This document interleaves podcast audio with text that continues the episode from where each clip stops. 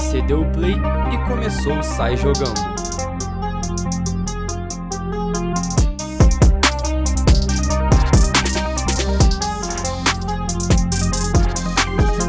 Episódio 4 do Sai Jogando na área. E hoje eu tô aqui com três parceiraços meus, jornalistas. Vou apresentar ele aqui pra vocês pra gente começar essa resenha. Tá aqui Bruno Murito. E aí, Bonito, como é que você tá? Bem, mano. E aí, tudo bem? Agradecer pelo convite. E vamos falar aí sobre tudo da- das, das quartas da Copa do Brasil. É isso, Murito já introduziu o assunto, já deu spoiler. Aqui comigo também, Gustavo Lopes. E aí, Gustavo, como é que você tá? E aí, mano, beleza? Tranquilo? Obrigado pelo convite. Sempre uma honra. E por último, mas não menos importante, setorista do Flusão, Luca Ranier. E aí, Luca? Fala aí, irmão, como é que você tá? Certinho aí, rapaziadinha? Vambora aí falar Copa do Brasil. É isso. Bom, já adiantamos aqui para vocês o assunto. Vamos começar falando de Grêmio e Cuiabá, né? É, Grêmio venceu o primeiro jogo por 2 a 1 venceu esse, o segundo por 2 a 0 E eu queria saber de vocês, né? O Grêmio começou mal o Campeonato Brasileiro. É, Renato falou que o time ia encaixar. E aí, encaixou mesmo, Murito? Acho que encaixou, né? Engrenou uma sequência boa de vitórias. Acho que depois da, daquelas sequências de vitórias, ainda mais sobre o Cudê, né? Nos dois grenais, o, time do Renato ganhou confiança. Acho que eles entraram na sétima vitória seguida, oitava seguida. Né? Surreal. Foi. E agora entra bem no estilo copeiro, né? A gente tem que ver aí como é que o Renato ainda vai gerir o resto da temporada, mas o Grêmio tem tradição na competição, né? E vamos ver agora se qual vai ser a prioridade do Grêmio pro fim da temporada. né? O Murito falou aí do estilo copeiro do Renato, já vou puxar aqui outro gancho. O Renato sempre dá importância para as Copas, né? E vocês, o que vocês acham disso? Vocês acham que é o certo ele fazer isso? Se vocês fossem torcedor do Grêmio, vocês concor- concordariam ou tem que dar importância para todas as competições, Gustavo? Ah, não sei, acho que tem né, para todas as, as partidas, né? Então, não importa qual seja, pode ser Libertadores, pode ser Copa do Brasil, pode ser Brasileiro. Então, até o elenco do Grêmio dá, dá prioridade a isso, dá importância para isso. Então, acho que tem que ter, óbvio, não pode também botar todos os titulares ali, tem que ter um, um jogo, um time misto. Mas acho que ele vai, vai dar prioridade, sim, acho que para mim é a Copa do Brasil, né? Não sei. Vamos ver o que ele vai fazer nos próximos jogos. E o, o Grêmio, ele tem elenco para isso? Para dar importância para as competições? Sem dúvida. Sem dúvida. O Grêmio que. Foi como o Gustavo acabou de falar, vocês falaram isso. O Grêmio ele, ele tem essa tradição em Copa. Tricampeão da Libertadores, é penta da Copa do Brasil, chegou em mais de 15 semifinais de Copa, mais uma semifinal de Copa do Brasil que eles chegaram. São, se não me engano, são oito finais de Copa do Brasil, eles têm tradição nisso, eles gostam disso. O Renato, ele preza isso, o Renato foi campeão em 2016, foi semifinalista ano passado, chegou a mais uma semifinal hoje. Ele tem o grupo na mão, ele conhece o grupo dele, ele conhece a diretoria do Grêmio, ele sabe lidar com isso. Então, com certeza, até o final, ele, eu acho sim que ele vai priorizar as Copas, como ele mesmo já falou.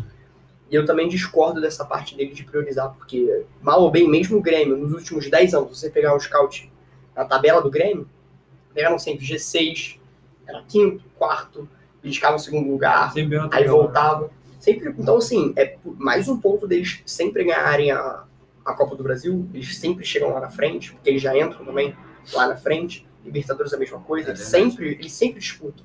Só ganha quem disputa.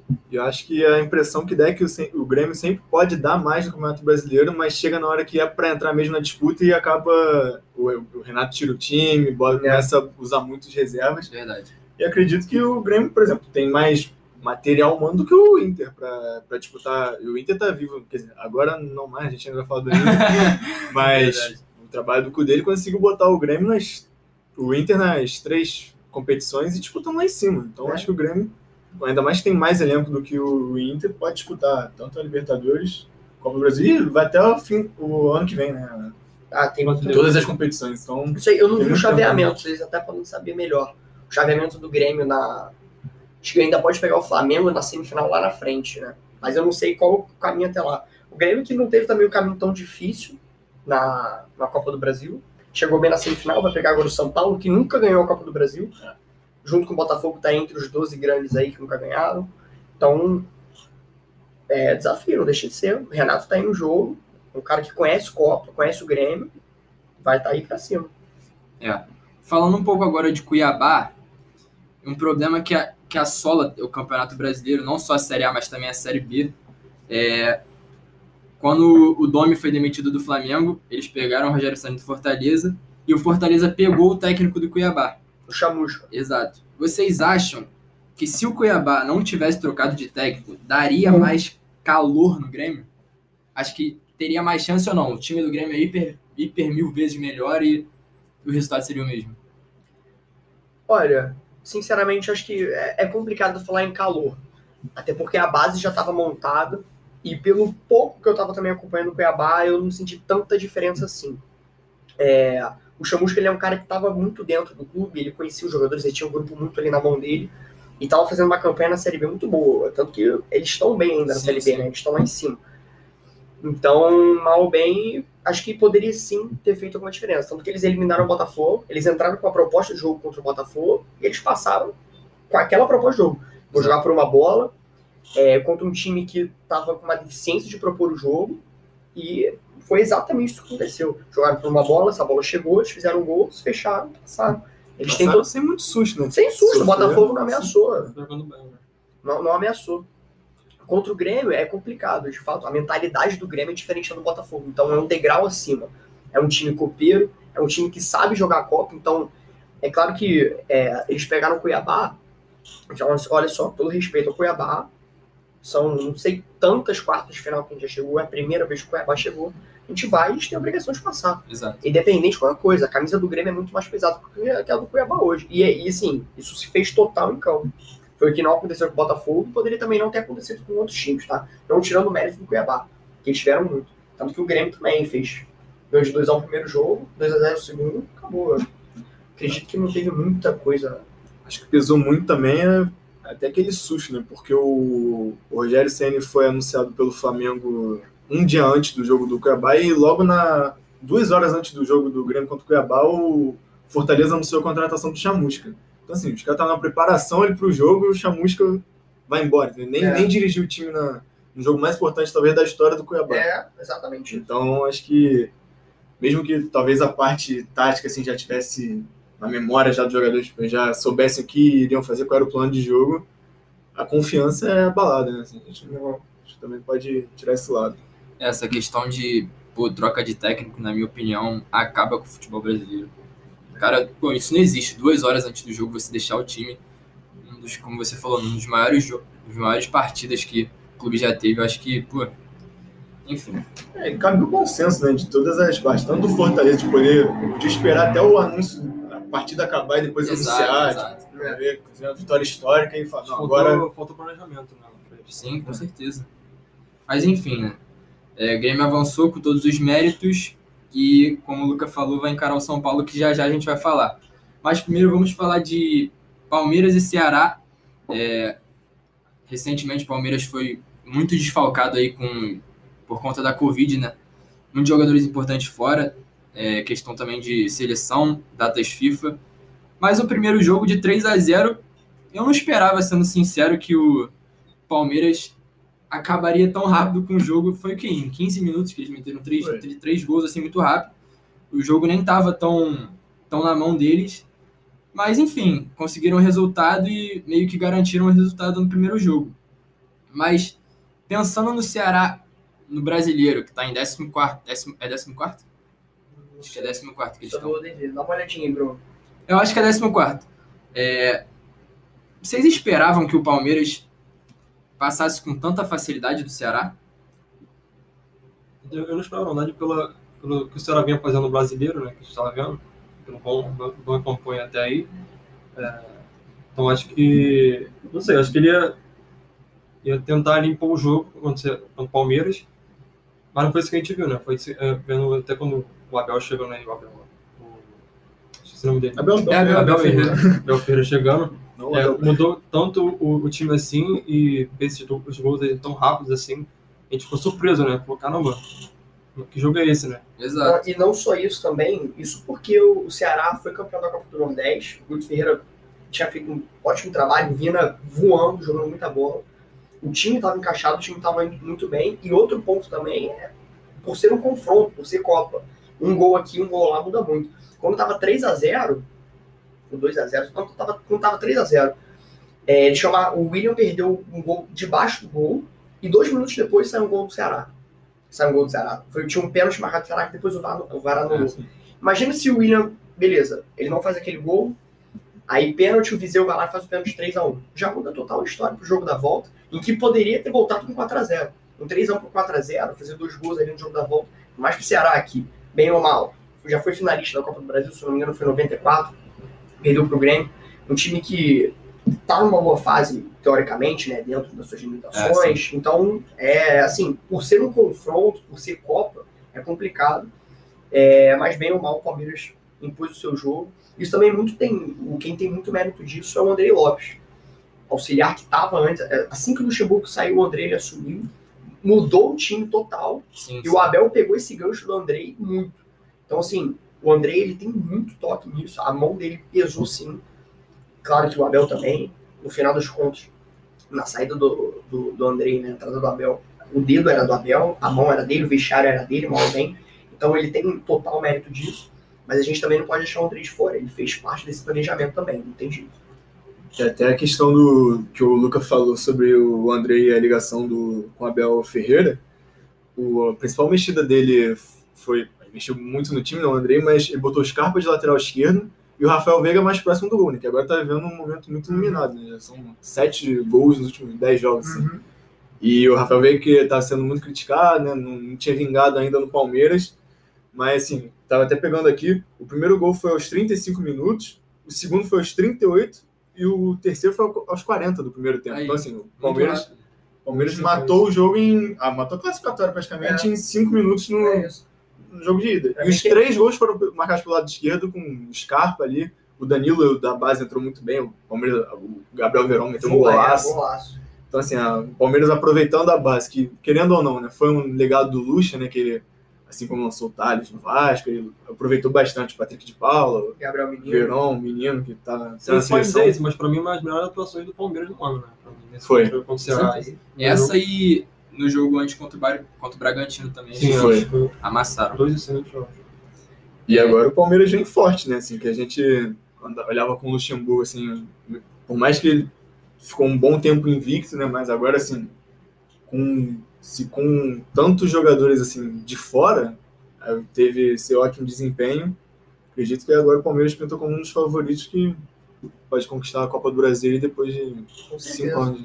É, e, e no início do campeonato muito se falava que os melhores elencos eram do Palmeiras e do Flamengo. Então, o Palmeiras também tem totais condições de dar prioridade tanto para a Copa do Brasil quanto para o brasileiro.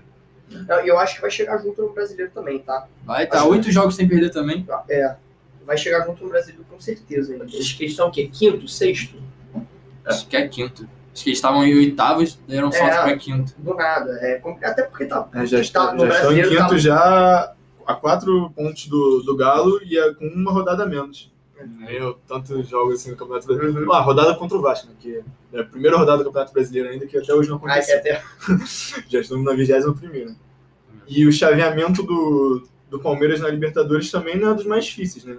Ele pegou o Delfim, Deu fim. É, eu acho que é o caminho mais fácil dos é. brasileiros. depois pega o Libertar ou o Wilstermann, e aí sim pode enfrentar um River, um, um Atlético É, Paranaense. visto. Ganhando sem o Felipe Melo, né? Que é importante ali na, Exato. na zaga, né? Na, importante líder ali né, no Palmeiras.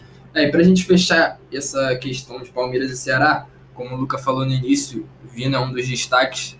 Acho que a gente também pode destacar o Fernando Sobral, esse elenco do Ceará. Acho que na temporada que vem aí eles pintam um grande clube aí do brasileiro, O, ou não tem futebol pra isso? Então, o Sombral ele tava, ele tava sendo sondado pelo Inter. É? Recente. Então, assim, não tô falando que ele tá indo pro Inter, que ele vai pro Inter, mas ele pode pintar lá. O, o Vina, ele já, pô, jogou no Cap, jogou no Fluminense, jogou no Galo. É um cara que, e detalhe, jogou muito bem em todos os clubes que ele passou. Sim. Não teve nenhum clube que você olha pro Vina e fala que ele jogou mal. Ele tem futebol, tá jogando esse futebol, pode estar vivendo a melhor fase da carreira dele, é líder do Ceará. Então, sem dúvida nenhuma, o Vina, ele. Tem... é titular em 95% dos times do Brasil. Isso sem dúvida. E, e o caminho que ele fez é, foi bem parecido com o do Thiago Galhardo também, né? Ele tava encost... O Vina estava encostado no Atlético Mineiro, assim como o Thiago Galhardo estava encostado no, no Vasco, né? Não estava sendo muito aproveitado, teve aquele rolo tudo É com, com o Valentim. E aí o Thiago Galhardo ano passado foi pro Ceará, brilhou, teve, foi um dos artilheiros do Campeonato Brasileiro, e agora está no Inter. Por isso que o Vina tem, tem muito futebol pra. Mas ele gosta do Nordeste, né? Ele jogou muito bem no Bahia. Verdade. Bahia. Então, Aí, você tinha falado. Eu acredito que ele esteja feliz lá também no Ceará. Que É isso. Aonde ele passou, ele fez um bom trabalho. Né? É, isso é inevitável, você. Vamos falar isso. Jogou bem no Bahia em 2018, jogou bem no Cabo, no Fluminense ele foi bem também. Então tem que ponderar isso, com certeza. O Sobral, mesma coisa. O cara que joga no meio, joga aberto, pode fazer funções dentro de campo. Impressionante como é que o jogador cresce de produção, né? Assim, num ano que não, não fez nada, no outro ano já Verdade. os melhores jogadores no, do, do brasileiro aí. Acho impressionante isso. Cresce de produção. Bom, então, passando aqui para a surpresa né, da, da competição, o América Mineiro, é, com todos os seus méritos, passou por cima do Inter nos pênaltis, se classificou nos pênaltis. No primeiro jogo foi muito bem, ganhou de 1 a 0 poderia ter feito mais. Cara, acho que todos os méritos, não todos, né, mas a maior parte dos méritos para o trabalho do Lisca, né, não? Com certeza absoluta. Com certeza absoluta.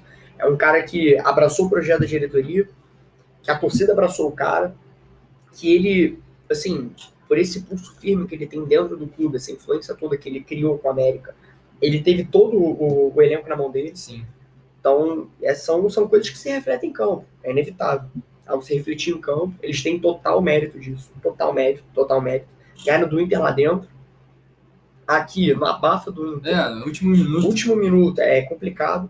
O Juninho até falou na preleção, capitão da América, joga um tempo, inclusive, lá já. Ele falou que o Inter tinha comemorado cedo. O Lisca meteu a boca no trambolho também na preleção, falou a beça. E eles têm total mérito, total mérito. Não tem nem o que falar. E até a gente vê assim, o Lisca tem muito parte do, do mito em volta dele, né? Assim, do personagem.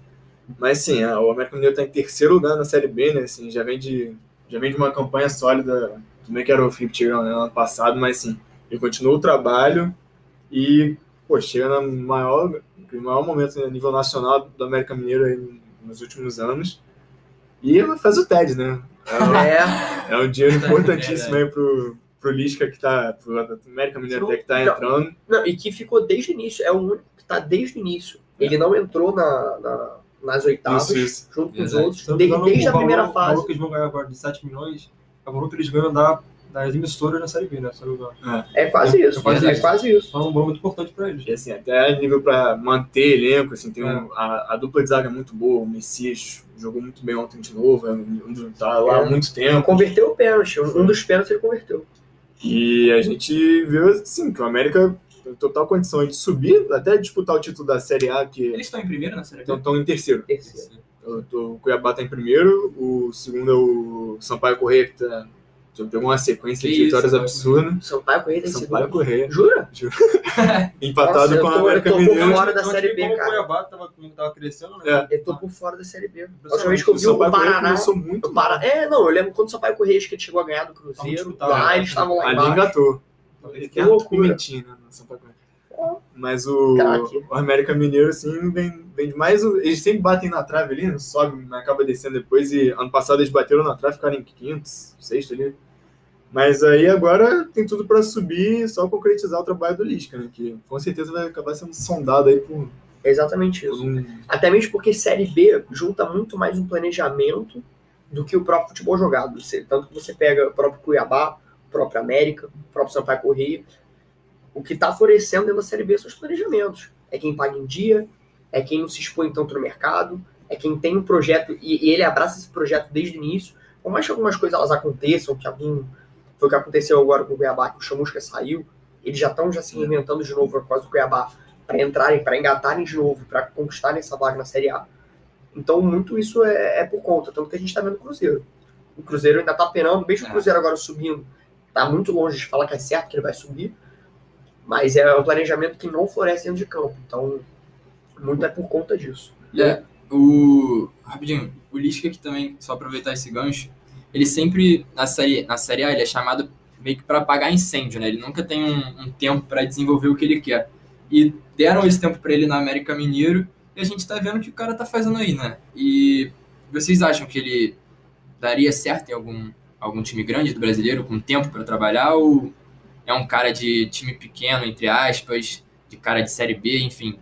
Qual a opinião de vocês sobre isso? Cara, acho que falta muito no futebol brasileiro essa questão de planejamento. Gente chegar pro cara e falar, cara, o time é tal, esse, esse é o time é esse, entendeu? Então a gente vai sentar aqui, vai ver o que. Falta muito isso, às vezes, por exemplo, do Abel aí, chegou do nada aí pra Exato. produzir o time, entendeu? Dava pra poder muito tempo, o time formado, o time certinho. Entendeu? Tem, tem que ser um planejamento desde o início do ano. Acho que tem que ser assim, acho que eles tem muito pra, pra merecer, tem que merecer essa classificação e tem muito pra crescer também, entendeu? Então acho que merece nesse time também. Eu acho que ele pode ser sim. É, primeiro também, claro, a gente entra nesse, foi o que o Bruno falou. Tem que acabar com esse mito de Lisca doido. É claro que ele é doido mesmo tal. Que ele nem, fa- tem- que nem ele faziam com o Marinho, né? O Marinho Exatamente, é, eu ia falar do isso. E hoje o Marinho é top 3 jogadores do Exato, Brasil. perfeito. Ele mereceria sim, na minha opinião, uma vaga na seleção, como também o Lisca ele mereceria sim é, comandar um time de, de grande nível. Sim. Da Série A, enfim. Então, é, com certeza já tem gente de olho nele, tá? Sim, claro. Com certeza para a próxima temporada. E, e eu acredito que ele possa assim abraçar o projeto, o futuro projeto, ele possa continuar também com a América. Vamos ver. É complicado, né? Aqui no Brasil tem a dança das cadeiras É. de técnico que A é, gente nunca sabe o que vai acontecer. É, problema do é, é zero saudável. brasileiro. É zero saudável. Foi o que o Gustavo falou agora. O planejamento ele, ele é difícil. Você pega o Botafogo, por exemplo, o planejamento do Botafogo ele é o único clube do Brasil quase que está fechando um plantel de, de, dos 50 atletas inscritos na CBF. Sendo que ele contratou quase 30. Isso é inacreditável. Por quê? Porque teve lá atrás o Paulo que pediu para contratar um outro batalhão, saiu o Paulo, entrou o Bruno, e veio mais um, um pedido de batalhão de Valentim, reforço. isso, né? Então, Valentim no início do ano, que pediu N reforço. Então, Sim, gente. é, e, e chega uma hora que isso vai refletir campo. Não tem jeito. Não tem jeito. O Botafogo é a prova concreta disso. E o América é a prova concreta disso também, só que positivamente. Sim. Tanto que eles estão lá em cima na Série B, estão na semifinal de Copa do Brasil. Então, com certeza E absoluta. o, e o PVC até fez na coluna dele no Globoesporte.com que o Lisca de doido não tem nada porque ele recusou o Cruzeiro quando demitiu agora o Ney Franco. Fez o convite pro Aham. Lisca, né? Mas ele falou que. O Botafogo também chegou, acho que sondar, mas ele falou que ele tava no projeto Série A, né? E também a gente fala assim, ah, ele pode pintar em um clube grande, mas ele também pode fazer história no América Mineiro, que nem É, o, exato, Fortaleza, faz- o Rogério Senna fez no Verdade. Fortaleza. né? Pegando O próprio uma- Chamusca. é, no pegando Cuiabá. a série C assim até subindo. O América Mineiro já estava na B. E quem sabe também ano que vem fazer uma boa campanha na Série A, né? Que, com, o América Mineiro tem uma excelente estrutura. Tem o Sim, estádio claro. próprio, tem o centro de base também, a base do América Mineiro sempre Exatamente. chegando muito forte. Tem o Mateuzinho lá, que é ótimo jogador. Então, E o Richardson. É. É. Richardson. Richardson. Pô, tem nem o que falar. É tudo isso. É um projeto onde eles não vão se expor tanto no mercado, eles não vão fazer loucura. E uma hora isso vai se refletir em campo. É inevitável, inevitável. Chega uma hora que o resultado vem não tem jeito. Normal. Bom, é, como o Gustavo falou, essa falta de planejamento, deu o exemplo do Abel. Cara, como que a gente pode explicar essa derrota do Inter? Claro, como a gente falou, o Lisca tá fazendo um excelente trabalho, mas o elenco do, do Inter é mil vezes superior ao do América. E, cara, é, o Kudê saiu do Inter. Primeiro, você, vocês acham que o elenco do Inter sentiu a saída do Kudê? É, e quando entrou o Abel, ele meio que não tá sabendo gerir esse elenco. O que você acha que pode ter acontecido para esse resultado ter acontecido? Assim, eu acredito que, da mesma forma que a gente falou do Cuiabá, de sentirem a saída do Chamusca, é um susto você ver que o líder do Campeonato Brasileiro, das melhores campanhas aí na, na fase de grupos da Libertadores, tinha super bem na Copa do Brasil. Do nada o treinador sai assim, né? Óbvio que o, o ambiente para ele já não estava bom lá dentro, mas era com a diretoria, né? Com o- ele tinha totalmente o elenco na mão. Sim. O, o Galhardo deu várias entrevistas falando que nunca treinou com tanta intensidade assim. E assim, a gente sabe como que. Em que estágio da carreira o Abel tá, né? Assim, não tá mais no seu auge, né? Assim, mesmo nível que ele tava No meio- é. e é, querendo ou não, assim, é uma diferença enorme, né? Até no, na abordagem para a partida, né? Ontem, depois da eliminação, o Abel falou que não tinha tática nem. Inacreditável, inacreditável. Inacreditável. Você sai de um. Pra mim, o Cudê é um, assim, um dos melhores treinadores da América do Sul. O trabalho que ele fez no Racing já, já consolidou. O trabalho ele, que ele assim, já tinha feito no, no Rosário patamar. Central. É, ele, ele, ele tinha um elenco muito bom na mão do Rosário em 2016. Chegaram longe na, na Libertadores. Libertadores. né? É, caíram pro Atlético Nacional de Medellín. É. Então, assim, por mais o trabalho dele já vinha desde lá de trás. Saiu, foi campeão no Racing, teve a oportunidade do Inter, tá fazendo um excelente trabalho. Acho que faltou pra, diretor... Desculpa, faltou pra diretoria pensar também assim. Ah, a gente tem aqui uma, uma briga interna entre o, a gente o Cudê, mas a gente tem que pensar no clube, né? O Exato. clube tá bem, o clube tá exato. crescendo, os jogadores os jogadores estão se entendendo, então faltou muito isso também. de alguma forma tentar blindar o elenco, até porque assim, o, o time tava, tava certo e, e o Inter sofreu muito com lesão. né? Perdeu o Guerreiro, e ele teve que sair atrás do Abel. Hernandes. Perdeu o Saravia, que chegou aqui jogando super Tava bem na comendo a lateral bola, direito. tava comendo a um bola. dos melhores laterais assim, em atividade aqui. E assim, o Thiago Galhardo teve que voltar da seleção às pressas. E isso na mão do Cudê, a gente já imaginava como poderia ser. Ele adaptou rápido o time ali, usando o Galhardo de centroavante. E o Abel chega caindo de paraquedas no dia do jogo, fala que não teve nem estratégia, que era na base da experiência. E a gente sabe que o discurso assim hoje no futebol não dá mais ainda, mas Não, o adversário e, tão preparado. Claro, e claro que também muita gente vai cair em cima do Abel, Abel técnico. A gente tá falando de vários Abel, né? Abel Hernandes, Abel Ferreira, Abel Braga. Mas o. É claro que, desculpa, muita gente vai cair em cima dele, mas ao mesmo tempo tem que cobrar quem coloca o cara lá. Sim, exato. O Abel ele foi campeão, campeoníssimo no Inter. Ganhou E eu Libertadores. vi muito- muitos torcedores do Inter comemorando a chegada do Não, Abel justamente sim, por isso. exatamente. Ganhou Libertadores, ganhou Mundial. né? Recepcionaram o cara no, A gente aqui no aeroporto. tentando como que o É Inter... entender. É. Assim, né? Mas é claro, assim, a história do Abel no futebol é gigantesca. Isso é inevitável. Ele tem uma história no Fluminense, o torcedor do Fluminense respeita muito ele. Ele tem uma história no Brasil inteiro. No Vasco como jogador, É, é, assim, inevitável. Só que chega uma hora que a diretoria tem que ponderar o cara.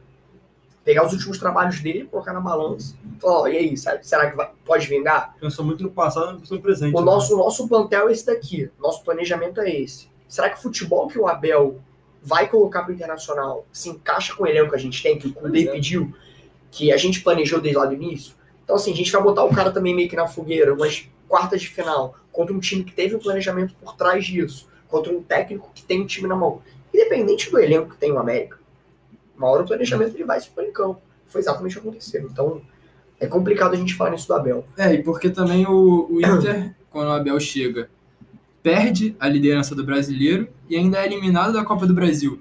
Então, pô, será que vale a pena mesmo queimar toda uma história que ele teve com o clube porque não quer procurar, não quer deixar o interino também trabalhar um pouco? Sim. Porque, querendo ou não, o interino tava vendo como o Cudê trabalhava, Sim, o que sim. ele fazia.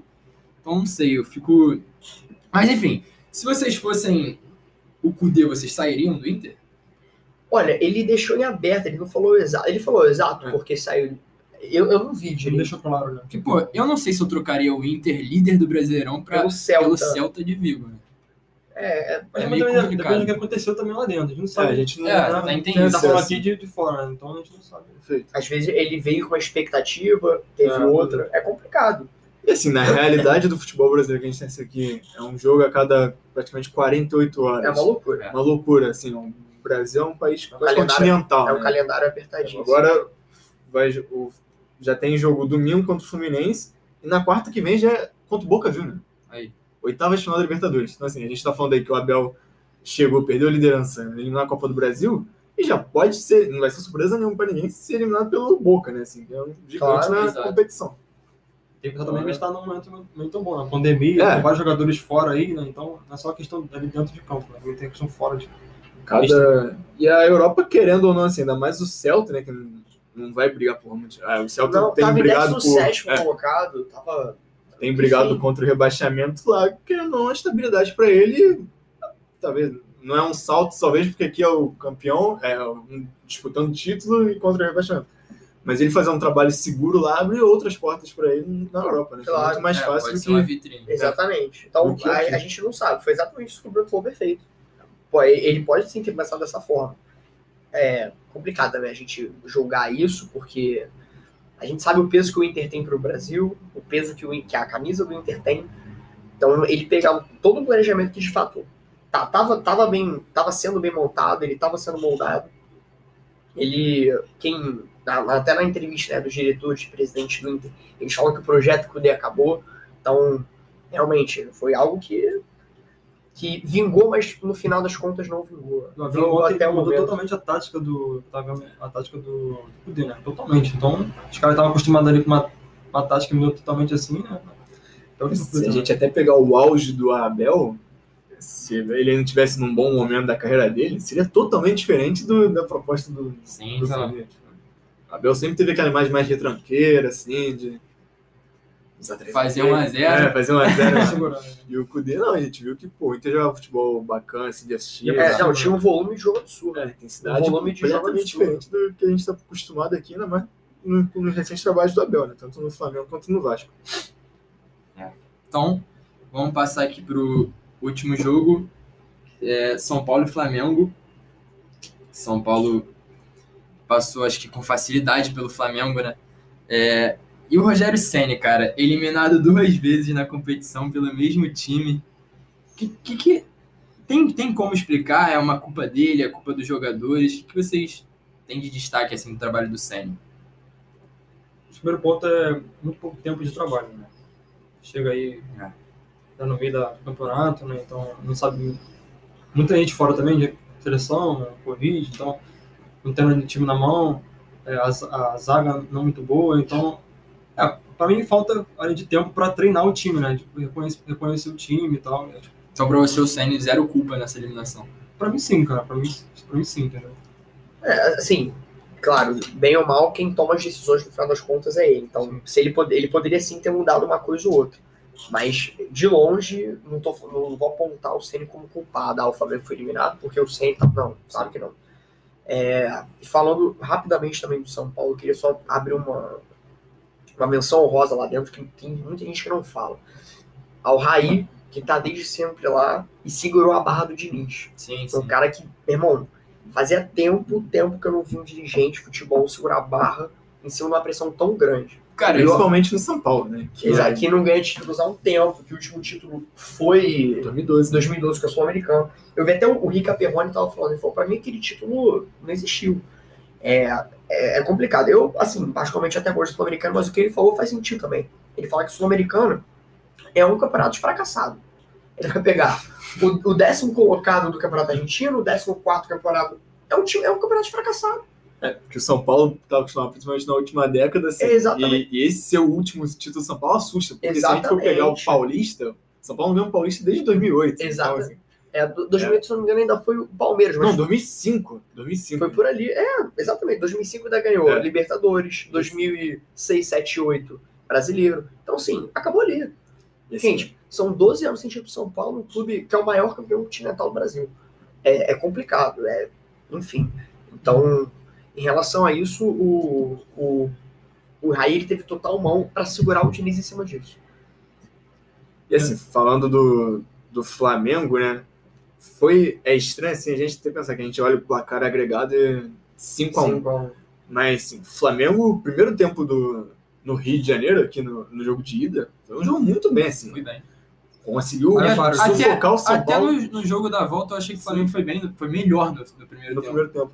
E assim, Então, acho que o- a o- história dos dois jogos foram muito parecidas, né? Tipo, esse início bom do Flamengo, sufocando. Não, no segundo jogo não teve tanta chance que nem criou no primeiro. Assim, foi um caminhão de chance perdido pelo Gabigol, pelo Rascaeta, lá, que lance. Tem o do Bruno Henrique também. Mas sim, a gente vê que o, o jogo volta no intervalo, e aí no jogo de ida, 1x0 o Brenner nos primeiros 5 minutos do segundo tempo. E ontem também, né, a gente tá falando aqui na quinta, né? E o, o Luciano vai lá e faz o gol, assim, uma desatenção total da defesa do Flamengo, né? Que está sendo muito questionado e isso não é. Já, a gente não pode botar na conta do Senna, porque Não, é, claro. desde a saída do Jorge Jesus, a passividade do time do Flamengo, até, eu acho assim, até as críticas individuais, né? Assim, o Gustavo Henrique, o Pereira, que todo mundo já sabe assim, que são mais marcados pela torcida, acho justas, mas assim, não são os únicos culpados, né? A gente viu aquele Flamengo do Jorge Jesus com uma intensidade absurda, não deixava o time marcar assim, sair das bolas, sabe? Na, se focava muito em cima. E agora é um time totalmente espaçado. O Daniel Alves ontem teve uma calma para girar e cruzar de esquerda, assim, que a gente não, não Ele- ele via. jogou- né? ele jogou meio os dois jogos. não tava mudando. É. Não tava certo ali. Tava o Mateuzinho. pô. Não, e o, que eu, o que eu sinto Então- nesse sistema defensivo do Flamengo é que assim, o time tá bem. Aí eles tomam um gol, parece que Eles sentem, né? dá um apagão que, Desandam. sei lá, é, é inexplicável. É, eu vejo, tipo assim, o, parece que eles não têm um comprometimento muito grande, assim, como eles tinham com o Jorge Jesus. Parece que eles estão displicentes, não sei, pode ser Falta uma visão minha. falta, né? falta de um comprometimento maior mesmo. Falta o- uma cobrança maior, não sei. É, E o Rogério Ceni ontem cobrou muito a parte psicológica, né? Assim, falou que o Flamengo precisa de um trabalho assim psicológico por trás, coisa que já tinha sido levantada na época do Domenech e o Marcos Braz marcou, falou que ah, não precisa- o problema não é esse, né? tipo, como menosprezando assim.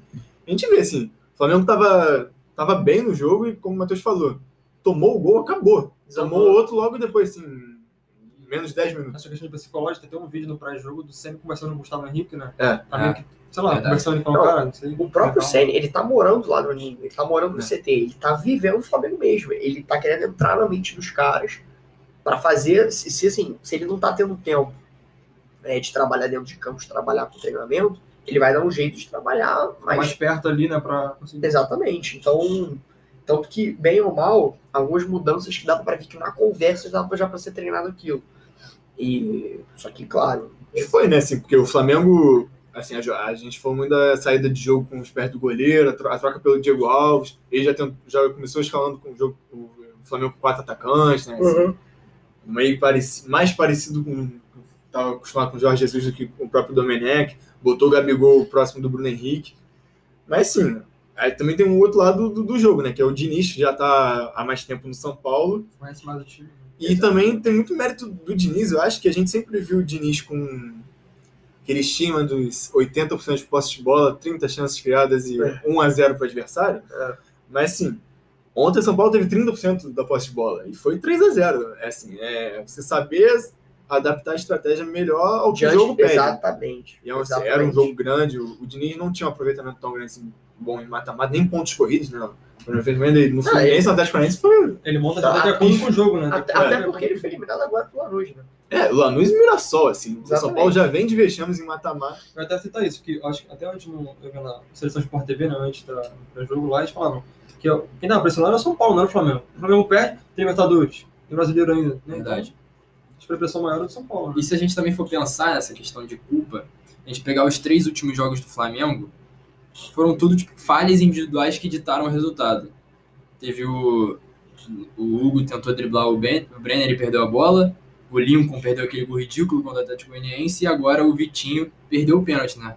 E a gente estava comentando aqui no antes de começar a gravação que se o Vitinho faz aquele gol, provavelmente a história do jogo poderia ser outra, então não, não, não dá para culpar o treinador, né? Falta, falta ali um comprometimento maior dos jogadores. Também. Claro, é, é complicado. Não tem como você falar, pô, o Lincoln perdeu um gol. Ah, não, a culpa é do Senna. Não, a Exato, culpa não é exato. do Senna. Quem dá a oportunidade do Lincoln criar aquela chance é o Senna. É ele que É. organiza minimamente o time para aquela chance ser criada. Aí o Lincoln vai perder o gol. O Vitinho, mesma coisa, perdeu um pênalti. E a questão do Vitinho é assim, que depois que o Flamengo toma 2x0, ah, o Vitinho perde pênalti, já estava 2x0 pro São Paulo e, no- teoricamente, no agregado 4x1. Só que o Flamengo voltou a jogar bem, né? E assim, a Exato. jogada ele sai do pênalti, e aí o Vitinho isola a bola, a confiança, assim, o, o resto de confiança que sobrava no É, time e acaba embora. No pênalti também acho que faltou muito assim, de alguém falar, cara, o Vitinho não tá batendo pênalti, tem uns caras que já estão batendo. Não sei, também É, faltou então, ali, é, né? então, assim, é complicado mesmo porque a gente não tá lá no dia a dia do Flamengo, a gente Ah. não vê quem treina. A gente não sabe. Imagina o aproveitamento do Vitinho. Quem era que batia? Eu não sei quem tá batendo pênalti. Cara, não, o normalmente- Everton Ribeiro já bateu Everton muito Ribeiro, pênalti. Rascaeta. o Gabigol era O próprio Bruno Henrique já fez. É, o Pedro já bateu, perdeu não, acho que o Pedro não recentemente. batia pênalti. né? O Bruno Henrique perdeu o Campeonato É, Brasileiro. o Pedro perdeu perdeu o pênalti, perdeu o São. Paulo, o Volpe pegou. Pedro perdeu. Então, assim, De é. repente, ele não aproveitamento, né? Tava no treino ali, tava fazendo muito. é, Exato, batendo pô, ele bateu tal, 10 bateu- pênaltis, fez Ele 10. tirou a bola do Everton Ribeiro, né? É, Tem a uma câmera que mostra o Everton. Ribeiro pegando a bola e falando, não, eu vou bater. Aí o Vitinho conversa, conversa, consegue convencer, É. não sei o que que ele fala ali, Ah. mas conseguiu É convencer. complicado. eu, eu sou total contra isso de pegar a bola. Nossa senhora, como eu odeio isso. É bom, pra mim tem que ter, acabou. Se o cara bater. Ele é o cobrador oficial, É, tem que ter É, isso. ele acabou. acabou, É ele, vai ser até o final do ano. Planejamento com esse E, e o- e o técnico tem que chegar e falar: olha, eu quero que ele bata, eu não quero, eu não quero nem saber. Exato. Ele que vai bater. E acabou. Ah, perdeu? Não ligo. Eu Exato. quero que ele bata. Acabou. E vocês vão abraçar essa ideia também. Tem Pelo menos disso de, de abraçar, tipo, mas- tem muito de abraçar a ideia, porque, por exemplo, se o Everton Ribeiro, assim, no, histórico não é, nunca foi um, ah, um batedor de pênalti, É, não, Flamengo, Neymar, então, assim, não, o até Heitor perdeu na Copa América, a gente foi eliminado, o Brasil foi eliminado com, e perdeu o pênalti também. Mas assim, é uma coisa diferente. O Everton Ribeiro perdeu um pênalti e o Vitinho, assim, a pressão que o Everton Ribeiro é ídolo da torcida do Flamengo. Exato, O exato. Vitinho, desde a contratação, sempre foi muito questionado. E aí, hoje, só se fala em altos e baixos, altos e É. baixos. O Vitinho tem o segundo orçário do Flamengo. 40 milhões que ele custou também. Isso é inacreditável. Então, isso, isso é claro, isso pesa. Pesa pra torcida, pesa até pro sério, imagina. A gente não sabe o bastidor do Flamengo, né? A gente não vive aquilo. Então, bem ou mal, a gente Também não sabe a decisão o total quanto do o Senna. time mudou do Jorge Jesus por agora pro Senna é surreal quanto muda, né? O Rafinha saindo, a zaga totalmente diferente, o meio campo, né? Então, Acho os que- fatores aí que interferiram, acho, também. É. Que ficou bem claro que assim, a saída do Pablo Mari, principalmente ali, e a gente também não falou do Rodrigo Caio, né? Que É, Que não pôde jogar. em todo esse período aí tá fora e a gente não sabe o que tá acontecendo no departamento médico do Flamengo, né? Porque os jogadores se lesionam. Que foi ficam- muito bem ano passado, né? Foi o Não, o departamento Diego, médico do Flamengo é surreal. o É. Diego voou, tinha, ia ficar fora da temporada inteira Ah. passada e se recuperou. E esse ano as pessoas se Exatamente. machucam e não voltam mais. A gente não- o Gabigol demorou muito tempo pra voltar, desde que se lesionou na Libertadores. O Rodrigo Caio até agora não, vol- não voltou. Pedro já se machucou, né? Assim, meia seleção, Covid, o Flamengo é muito bom, mas não chega uma hora que estoura, né? Não, e outra coisa também que a torcida tem que entender. É... O planejamento ele nunca vai ser 100% efetivo. Nunca, nunca. O Léo Pereira ele comeu a bola ano passado no CAP. E ele não tá fazendo uma boa temporada no Flamengo. Isso é normal. O jogador ele oscila. O Léo Pereira não é o Maldini. Ele vai oscilar. Exato. Isso, isso é normal. O, o Gustavo Henrique fez uma boa temporada no Santos também. assim, não tá numa boa fase. Normal oscilar. Quem tava muito bem era o Natan. Menino da base. Natan, né? exatamente. Menino da base. O Rogério não colocou o menino pra jogar. Insistiu na peça do Gustavo Henrique e Léo Pereira, por mais que eles não estejam numa boa fase. Então, assim, não tem como é, a torcida falar, não, não acredito que contratou o Léo Pereira, não acredito. Não, eles estavam em boa fase. E Imagina, vibraram quando contratou. exatamente. Ninguém questionou É. a contratação. Exatamente. Do Então, Michael também, que que foi revelação no ano É, passado, exato. hoje em dia é contestado. Garanto que 95% dos times hoje do Brasil queriam o Michel no time. Não, O Chelsea seria foi- presidente nos times. né? Exatamente, Tem que foi exatamente. falta de escolha assim do dele de botar ou não? Tem nada a ver, tipo assim, botar o Léo Pereira, não botar o Natan. Ah, eu acho que vai Eu- muito do dia a dia, né, cara? É, O depende que, muito, que ele né? tá vendo ali, É. só, só o técnico É, quem sabe tá lá que- é ele. A decisão final é dele. Ele, ele vai ter um- uma, uma argumentação pra escalar o cara, É, entendeu? Eu acho que no, no primeiro jogo, especificamente, ele já optou pelo Di- Diego Alves no lugar do, do Hugo, né? E assim, ele acho que preferiu manter o Gustavo Henrique e o Léo Pereira para dar confiança pros dois, né? Que estavam precisando. Só que assim, ele viu que não deu certo, né? E aí ontem ele já tirou o Tuller. Acho que se tirasse tanto o Gustavo Henrique quanto o Léo Pereira, talvez assim, a confiança dos jogadores ia baixar e tal. Aí você mudar um sistema defensivo inteiro que já não contava nem com o lá, nem com, nem com o Felipe Luiz, né? Jogou o Mateuzinho e René, Perfeito. também foram muito questionados. Perfeito. Mas assim, ele já mexeu ontem no Túlio, né? Tirando o Gustavo Henrique. E o Túlio não, não jogou mal, né? Assim, foi o lance capital, assim. Uma desatenção do sistema defensivo inteiro que originou É. os dois primeiros. E o, o terceiro, óbvio, a falha do Arão, né? Mas também foi potencializado pela pressão. O São Paulo com quatro Tem anos agregados, subindo marcação É, mais a cinco, gente tem entendeu? um mérito. Que também foi falta de experiência, né? Porque o, não, o Natan e o É, Natan o e William são Túlio. novos, né? Então, Exato. Da base, então é diferente. E a nível de comparação, como o Luca falou que o Raí defendeu o Fernando Diniz, o Flamengo contratou muitos reforços para essa temporada. Em compensação, o Diniz não contratou nenhum. O único que chegou assim foi o Luciano, que veio de graça, numa troca. Com o Everton, né, do Grêmio. Grêmio. Cara, para você ver como um trabalho faz a diferença, né? Como você acreditar no trabalho de um treinador faz a diferença. Ele com meninos da base ali do, do São Paulo, com Daniel Alves, claro, craque, absurdo, é, ali no meio-campo. Ele jogou muito no confronto. Jogou o primeiro muito, jogo jogou ele jogou muito e ontem ele jogou muito bem. O passe que ele deu no primeiro gol eu achei inacreditável. Não, ele, e- ele, gente ah. falou que ele tinha rifado a bola, que Não. ele só tinha lançado. Não, É. não. E ele que dá o combate no Arão, né? Com, que é pra bola sobrar no Pablo. Sim, Tem- e sim. 37 anos correndo. Acho que a prova do Diniz jogo. São Paulo é constância, né? Deixa, É. manter ele mesmo ele criticado e tal, então acho que fez muita diferença também, ele conhecer o time, né? E, cara, o São Paulo tá com acho que três jogos atrasados no brasileiro, tá em terceiro, né? Se vencer os três, ele vira líder. Então, É líder, né? acho que no momento o São Paulo é o melhor time do brasileiro, assim, vamos dizer. O Galvão falou que tem o melhor futebol do Brasil. Falou ontem, inclusive. Cara, eu, Então, eu concordo. É muito Pode ser, é, claro. É, palpável, São claro. três jogos a menos e tá só a dois pontos do Atlético. Mineiro, que é o líder do campeonato. É que perdeu pro Cap ontem, Perdeu ontem. que tava Então, com um jogo a menos. A gente vê assim, nos últimos. A gente tá até falando aqui antes da gravação, nos últimos 10 jogos são 30 gols marcados pelo São Paulo. É. E o sistema defensivo também encaixou, né? A gente viu que o Volpe voltou a ter boa fase. O Querendo ou não, o Flamengo só fez um gol, né? Nas duas, nas duas partidas.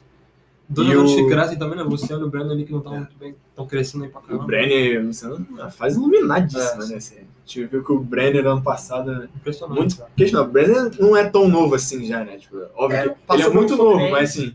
A gente vai com um jogador sai da base com 18 anos que já tem muita pressão e ele já tem lá seus 20 anos, mas assim. É veio só prova cedo, que né? o jogo precisa de tempo e contexto, né? Assim, tudo é questão de contexto, né? Sim. E aí, eu, com, com quem o Matheus falou, com a garotada, muita, muita gente da base do time lá, né? Então, Pô, Exato. o Diniz é, é aquilo. E as pessoas também têm que entender que para você reconhecer um bom trabalho, ele não precisa ser campeão. Assim, O Lisca não precisa ser campeão para reconhecer o bom trabalho que ele tá fazendo Exato, lá. exato. O Diniz não precisa ser campeão para reconhecer o trabalho que ele tá tendo lá. O planejamento do São Paulo é a mesma coisa. Só acho que para ser campeão, precisa ter uma sequência de planejamentos em cima de anos. Uma hora vai entrar, não tem jeito. Não tem jeito. Inevitável. O Grêmio, ele passou por uma seca de títulos, ele engatou mais outra seca de, de, de bons resultados até ser campeão da Copa do Brasil em O Grêmio é 2016. principal exemplo disso, né? Que tá, tá, tá Ficou bala- 15 anos, acho que ele tinha sido campeão da Copa do Brasil em é, teve até o 2001. episódio da valsa do Eduardo Sacha. Exatamente. Então, é, é isso. São coisas que, que tudo envolve planejamento. E, e a gente vê os times campeões a longo prazo, os que têm o planejamento ajustado. Bom, para encerrar nossa, nosso, nosso quarto episódio, vamos dar nossos palpites, né? Grêmio, São Paulo, Palmeiras e América. E aí, Murito, quem passa de Grêmio e São Paulo? Gostando do São Paulo. Confiante aí nos Coringas do Diniz, então. do Cristiano e Daniel Alves, Brenner, momento iluminado. Mas vai ser dois jogos, acredito, dois jogos bastante equilibrados, mas acho que São Paulo passa. E aí, Gus? É um pouco bem difícil, né? Mas o São Paulo também pela, pelo bom trabalho do Diniz já, pela. Trabalho tipo assim, demora, demorado a longo, prazo assim, né? Então acho que no São Paulo também. Luca? Eu vou de Grêmio. Eu não sei. Estilo copeiro, Ah, né? é, eu não sei. Claro que, assim, é, Souza. o Grêmio, o Grêmio ele vem de uma sequência muito boa, o São Paulo tá também uma encaixado. sequência muito boa. O- hoje o Grêmio ele tem uma cara. O Renato ele fez um trabalho de anos oscilando muito pouco. Uma hora ele ia oscilar mais. E bem ou mal ele ia encaixar de novo. Ele encaixou. Então são acho que de fato é, acho que a camisa pode pesar muito, ainda mais uma Copa. São Paulo tem essa fama de peito frio, de então isso pode acontecer. Eu apostaria mais no Grêmio aí nessa aí. Então, para gerar o empate, eu também vou de Grêmio. E aí, a gente, Seja o que Deus quiser, a gente debate isso é, a depois. gente vê depois. Então, o outro jogo, outra semifinal, Palmeiras e América. Murito? É. Vou, vou, vou de Palmeiras, porque, assim, óbvio que a gente precisa discutir muito as qualidades do elenco e tal, mas assim como a gente falou que os outros times precisam também, o investimento do que o Palmeiras fez nos últimos anos, assim, precisava de muito mais título, óbvio que teve uma sequência de campeão brasileiro aí, mas assim, principalmente nas Copas, teve muito. E o Palmeiras é, recentemente trouxe o Filipão para ganhar a Copa, né? Assim, tentou investir na Libertadores na Copa do Brasil, mas não, não deu certo. Então acredito que é, essa pode ser a grande chance do Palmeiras e quem sabe até um derby, né? Na, na final aí. um Boa, verdade. Palmeiras São Paulo, ou então Palmeiras e Grêmio também, que já na Seria um jogaço. década de 90 ali foram muito. Foram muito atuantes, principalmente nas Copas, né? Mas não descartando, óbvio, quem sabe uma surpresa aí da, da América. Pô, Seria bom. Seria legal, seria legal. Histórico. E aí, Gus? Eu vou no, vou no Palmeiras, mas mais pela organização do time, entendeu? Eu penso assim, é, é totalmente diferente do, time do, do Vanderlei, né, do time do Abel Ferreira. Então, para mim, eu vou no Palmeiras. É um time que mudou muito, vem crescendo no Brasileirão. Então, para mim, eu vou no Palmeiras. E que com um time completo também, né? Exatamente, é. Acho que fica pegado pro América. E aí, Luca? é, é, não tem também muito como fugir. Eu iria também de Palmeiras. Até mesmo pelo volume de jogo que o Palmeiras tem. O, o, o América, ele pegou times, ele enfrentou times que tinham um volume de jogo muito baixo. Enfrentou o Corinthians, que tinha um volume baixo. Enfrentou o Inter, que tinha um volume bom e abaixou esse É. volume demais. Verdade. E agora ele vai pegar de fato um time que tem um volume muito forte. Então tem que ver se eles vão bancar esse volume. E na minha opinião, é difícil. Uma hora eles vão quebrar esse bloqueio do América. O Palmeiras vai ter mais posse, o Palmeiras vai ter mais volume, intensidade. E eu vejo o Palmeiras não só como favorito, mas eu também apostaria no Palmeiras para passar de fase. E é, e é legal a gente ressaltar aqui uma coisa, que as semifinais vão ser realizadas no dia 23 e 30 de dezembro, né? A gente não tá muito acostumado com um jogo assim, final Verdade. de ano aqui no, É. no Brasil, mas vai ser nível Boxing Day. assim, É, pra, Tipo Christmas do, do, do, basquete, do né? basquete. Assim, a gente vai ver aí, É. vai ser. A final é só em fevereiro, até lá, óbvio, tudo pode mudar aqui, mas vai ser bem bacana assim, de assistir, né? Porque no final de ano, então. É, eu também vou de Palmeiras, acho que não tem também pra onde correr. Palmeiras tem mais time, o trabalho do Lisca, como a gente falou, é bom, mas uma hora a casa cai. Então, é, agradecer aqui vocês pela, por ter aceitado o convite. Murito, muito obrigado por ter topado. Valeu, mano. Obrigado aí por seu convite, estamos aí, sempre precisar. Estamos à disposição. Dois, brigadão. Ótimo ter você aqui. Obrigado, fico bem feliz com o convite, espero voltar aí. Obrigado. E Luca, sempre um prazer, irmão. Tamo junto, irmão. Obrigado aí. Foi show de bola. Valeu, rapaziada. Até a próxima.